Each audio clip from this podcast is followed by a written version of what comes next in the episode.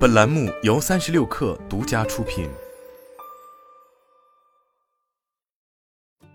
本文来自界面新闻。三月十三日消息，就在澳洲站点正式上线的当天，界面新闻获悉，拼多多跨境电商 Temu 计划于三月二十五日上线英国站点，继续向欧洲扩张版图。一位 Temu 内部人士向界面新闻证实了上述消息，并表示其他的欧洲国家也在筹备中。未来非洲、拉美等地区同样是 Temu 的拓展目标。去年九月，拼多多正式在北美地区上线跨境电商平台 Temu。据官方披露的数据显示，自上线至今，Temu 平台上的女装、小家电等热销产品已经实现单品日销一万件，单店日销超过三万单。今年以来，Temu 持续保持着拼多多的创业速度，对海外市场发起冲击身已经感受到压力。据媒体报道，Temu 当前在美国包裹数已经超过 Shein。另据路透社消息称，去年十二月，Shein 在美国伊利诺伊州北区地方法院对 Temu 提起诉讼，指控 Temu 签约社交媒体网红，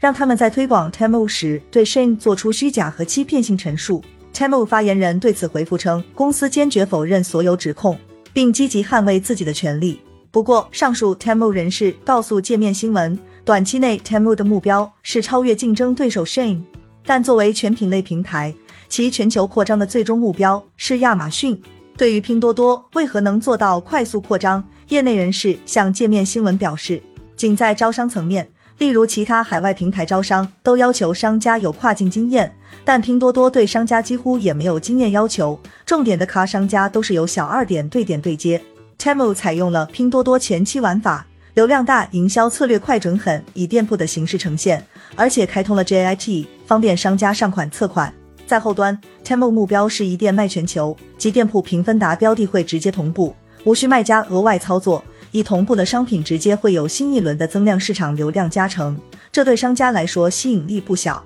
就在今年二月刚刚过去的北美春晚超级晚上，Temu 像亿万富翁一样购物的三十秒广告在海外观众面前亮相二次。直接带来了 Temu 的谷歌搜索量与全球关注度飙升。截至目前，Temu 在 App Store 购物榜、Google Play 购物榜中分别霸榜多日，新增下载量超过四千万。为了助力中国制造业一战销全球，在 Temu 正式登陆澳洲后，已在北美市场上线的国内制造业产品也将同步进入澳洲市场。拼多多跨境电商业务相关负责人表示。此外，拼多多称将对出海的制造业企业提供全方位的基础设施服务，包括国内外仓储、跨境物流以及售后服务等，为制造企业打通全链路的跨境通道。